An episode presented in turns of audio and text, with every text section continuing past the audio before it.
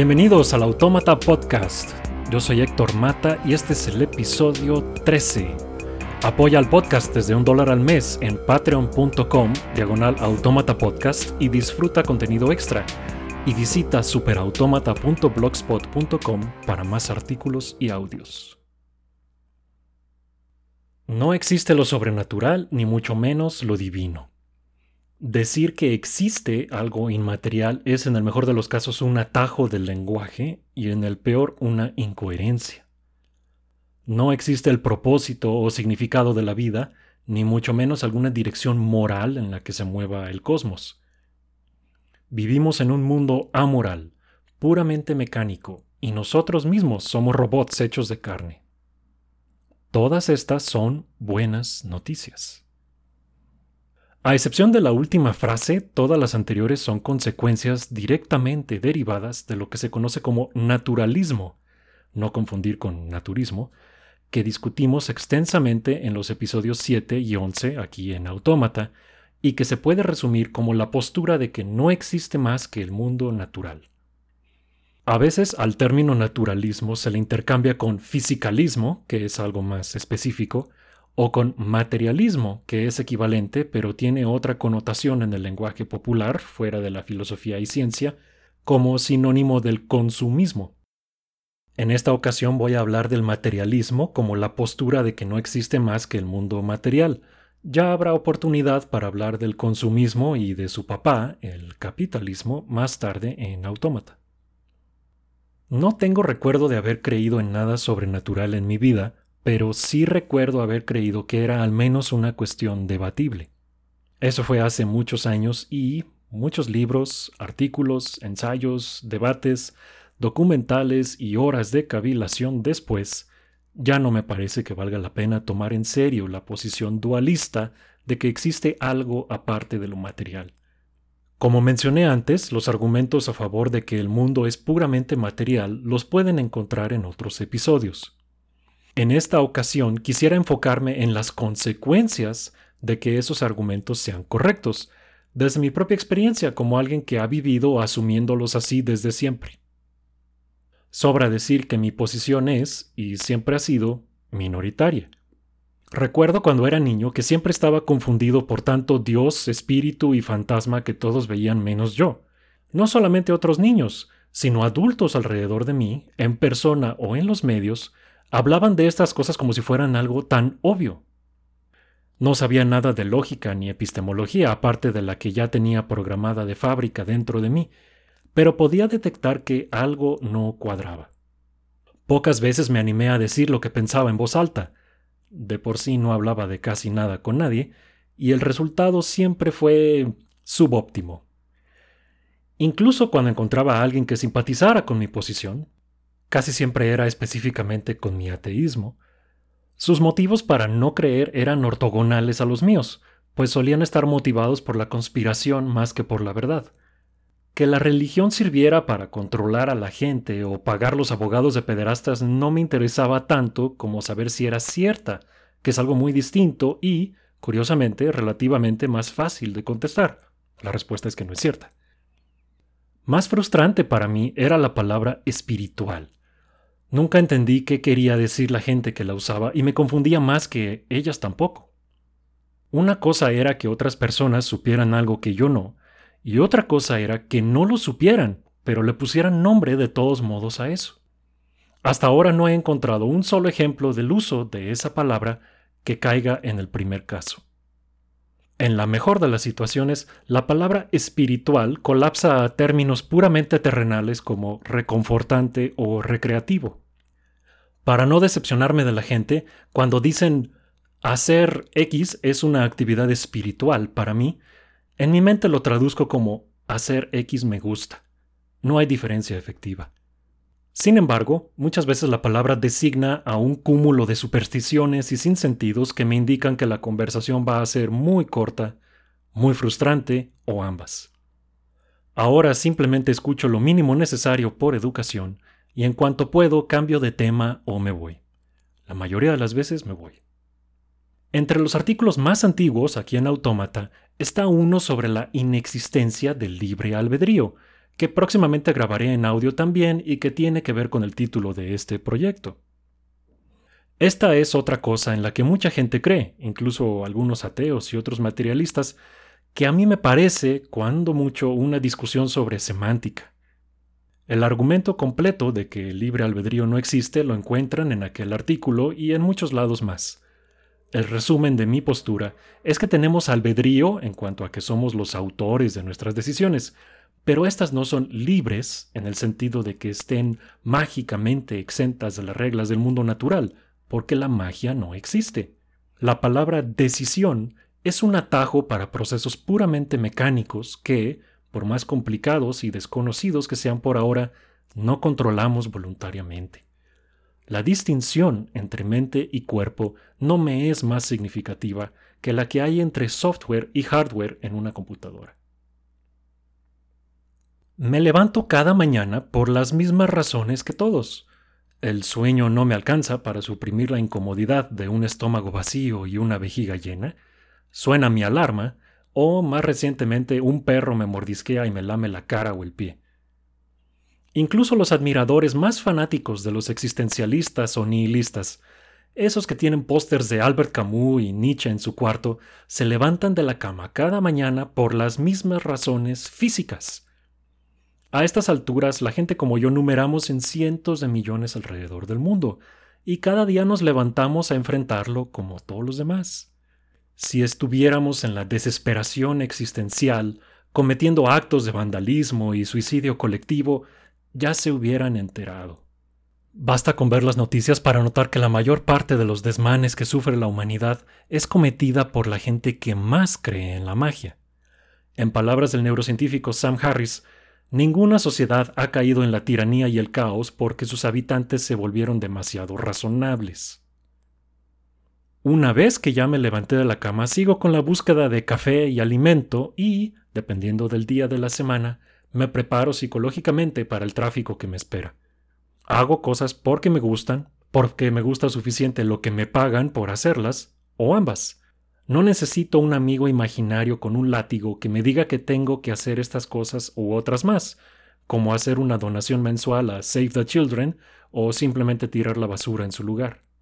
Es precisamente porque creo que este mundo es el único que procuro cuidarlo y mejorarlo.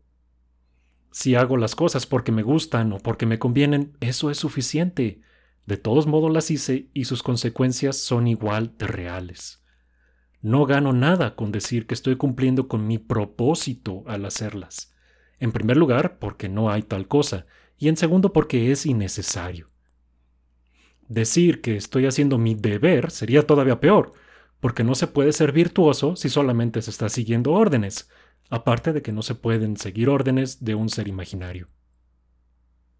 Cuando escucho música como Muerte y Transfiguración de Strauss o el final de la Segunda Sinfonía de Mahler, se me pone el pelo de punta igual que a cualquier creyente, y tamborileo los dedos y hasta canto con una buena rola de Credence. Disfruto del cine y del deporte y he tenido mis momentos de felicidad, sublime o sencilla, por enorgullecer a mis padres o acariciar a mi perro. Nada de esto requiere nada más allá de lo mecánico y lo material. Esta observación tiene un corolario importantísimo. Lo material es mucho más interesante que cualquier superstición dualista que se le haya ocurrido a un humano espiritual. La profundidad que ofrece no solamente es mayor que la de cualquier místico, sino que además tiene la ventaja de ser real y autoconsistente. Hay cosas que no sabemos, seguro, pero eso es muy distinto a decir que las cosas que creemos sean incoherentes o de plano falsas. De todas las preguntas que ha tenido la humanidad sobre sí misma y su mundo, todas las que han sido respondidas han tenido una respuesta natural. No ha habido una sola explicación material de un fenómeno, ni una en toda la historia, que haya sido desbancada por otra explicación sobrenatural mejor. Esta es una visión, además, profundamente optimista. Si el mundo es un mecanismo, lo podemos comprender. Si lo podemos comprender, lo podemos manipular a nuestra conveniencia. Sin dioses ni espíritus que nos impongan sus reglas, somos libres de definir lo que nos conviene. En todo esto hay una desventaja que puedo resumir robándome el título de uno de los libros de la politóloga Francesca Poletta. La libertad es una junta sin fin. Al principio mencioné que es una buena noticia que el mundo sea puramente material e inmediatamente dije que este diagnóstico en sí no se puede derivar de que el mundo sea material. Un cosmos amoral es incapaz, por definición, de decirnos qué deberíamos hacer, por más que lo comprendamos. En un sentido más literal, no debemos hacer nada. Todos los objetivos que nos planteemos son opcionales. No hay mandamientos escritos en las estrellas ni en las partículas fundamentales. Para marcar el rumbo que queremos seguir debemos ponernos de acuerdo. De ahí lo de las juntas sin fin. Hay una complicación menor que son las personas psicópatas que realmente quieren destruirlo todo al estilo Joker por diversión, porque, ¿por qué no? Afortunadamente, entre los demás podemos ponernos de acuerdo para tratar a estos individuos de manera humana al mismo tiempo que los relegamos a instituciones o los ayudamos a aprender a convivir, de modo que todos ganamos o, al menos, no todos perdemos. El problema real son las personas que tienen creencias dañinas a pesar de que no son psicópatas, porque sufren la patología curable del pensamiento mágico, al que consideran una especie de virtud. Para efectos prácticos da igual si éste se manifiesta como esoterismo, ley de la atracción, islam o comunismo. Es una incomprensión del mundo que ve fuerzas y motivos sobrenaturales, o al menos sobrehumanos, donde no los hay. Los argumentos son miles y muy interesantes, pero para llegar a la conclusión basta con ver la evidencia de la realidad. Si esta gente pudiera realmente adivinar el futuro, ya se hubiera ganado la lotería. Si estuvieran construyendo paraísos terrenales y utopías, la gente no se les saldría nadando. Es precisamente porque los resultados del pensamiento materialista dan resultados materiales que cualquiera sea de la religión, superstición o ideología que sea, los puede ver. Hay solo una realidad y tiene solo un conjunto de reglas, que son las mismas que hacen que la física nuclear funcione y el comunismo no, sin importar lo que crean quienes los practiquen. Obviamente la política o la economía no se van a estudiar con física fundamental o biología, pero sí deben al menos ser consistentes con ellas. Fundamentalmente, no puedes crecer tu economía solamente imprimiendo billetes por la misma razón que no puedes doblar cucharas solamente pensando. Algunas cosas sí son realmente absurdas. El hambre y el dolor son reales porque son fenómenos físicos. También lo son la saciedad y el placer.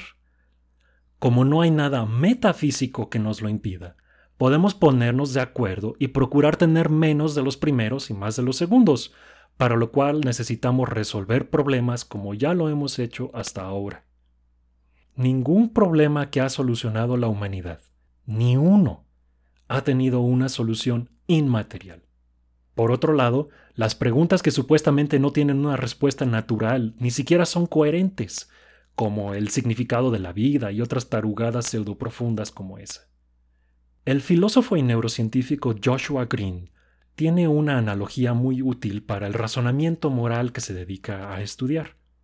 Una cámara fotográfica moderna tiene varios modos automáticos predefinidos que permiten configurar la cámara rápidamente para muchas situaciones comunes. Un modo nocturno, retratos, interiores y cosas así. Por otro lado, si uno quisiera, también se puede usar la cámara en modo manual, en el que uno mismo define una docena de variables cuidadosamente con los controles de la cámara y quizá recursos adicionales como iluminación o vestuario especial. Es más complicado que usar el modo automático, pero a veces es necesario y puede dar resultados geniales en manos de un experto. De la misma manera, los humanos navegamos de una situación a otra pasándonos de modo automático a manual según sea conveniente, no solo en el razonamiento moral, sino en nuestras vidas profesionales y personales. Para la mayoría de las cosas el modo automático es suficiente, pero a veces tenemos que detenernos, poner el modo manual y pensar cuidadosamente. Si me preguntan cómo deberíamos tratar a un psicópata que ha cometido un crimen horrendo, Entonces me paso a modo manual y recuerdo que nadie escoge ser un psicópata con todo lo que eso implica en cuanto a encarcelamiento y rehabilitación. Lo mismo va para la legalización de drogas, política energética, violaciones a derechos humanos o mi voto en unas elecciones. Entonces sí, me paso a modo manual ultramaterialista y hago lo mejor que puedo por pensar en términos claros sobre qué existe y qué no, qué es una cuestión empírica y para dónde apunta la evidencia, qué suposiciones se están haciendo a escondidas y todo lo demás. Pero la mayor parte del tiempo la paso en modo automático. Pienso sobre mi vida en muchos de los mismos términos que los demás, incluyendo propósitos, logros, decisiones y deberes, aunque sin nada de religión ni espiritualidad. Si tuviera que calcular y justificar todo en términos de partículas fundamentales y sus patrones, realmente no podría levantarme de la cama cada mañana. Cuando me invitan a comer y me preguntan qué quiero, lo digo. No me pongo a pensar sobre la incoherencia del libre albedrío. Si veo una película de horror o fantasía, no me pongo a tratar de hacer una teoría de la ectoplasma. Simplemente me quedo en modo automático y disfruto la comida y la película como cualquiera. Esta flexibilidad es permitida precisamente porque a la materia no le importa cómo viva uno su vida. Que la vida sea en sí un mecanismo permite imaginar que lo podemos entender, ajustar y mejorar como queramos, cosa impensable bajo los dogmas y supersticiones de la religión. Sí, algunas cosas son imposibles, pero, dentro de lo que sí es posible, tenemos mucho más control de lo que cualquier sacerdote o ideólogo pensaría. Y eso es una excelente noticia.